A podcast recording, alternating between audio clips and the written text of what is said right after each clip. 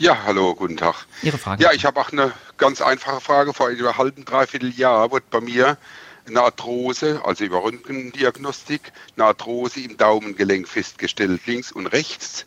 Und zwar dort, wo der Daumen andockt an das äh, Handwurzelgelenk, also das unterste Gelenk. Ich habe jetzt das Problem, kam relativ plötzlich. Ich hatte vorher noch nie Probleme. Und ich habe einen Zusammenhang, glaube ich, gesehen zwischen äh, Aufhören des Klavierspielens mit Beginn der Schmerzen durch diese Arthrose. Hm. Äh, äh, ja, und jetzt ist Ihre Frage, Entschuldigung, hat das eine mit dem anderen was zu tun? Kann, kann das eine mit dem anderen ja. was zu tun? Soll ich das Klavierspielen wieder intensivieren? Auf jeden Fall, würde ich sagen. Schadet nie. Tausend Antworten.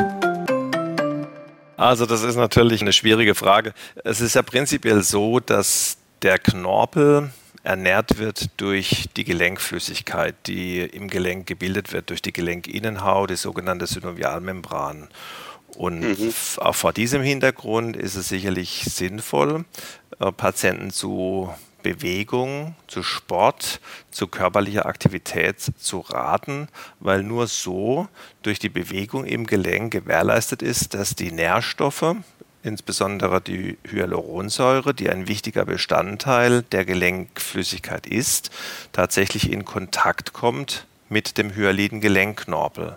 Ob da jetzt tatsächlich ein kausaler Zusammenhang mit dem Beschwerde, zwischen dem Beschwerdebeginn und dem Klavierspielen besteht, besteht, ist jetzt äh, wahrscheinlich überhaupt nicht zu beantworten. Aber prinzipiell ist es so, und dahin geht ja auch die Beratung bei der konservativen Arthrosetherapie hin zu sportlicher Aktivität, zu, äh, zu Bewegung und äh, Dadurch gelingt es sicherlich, die Arthroseentstehung zu verlangsamen oder das Fortschreiten zu verlangsamen.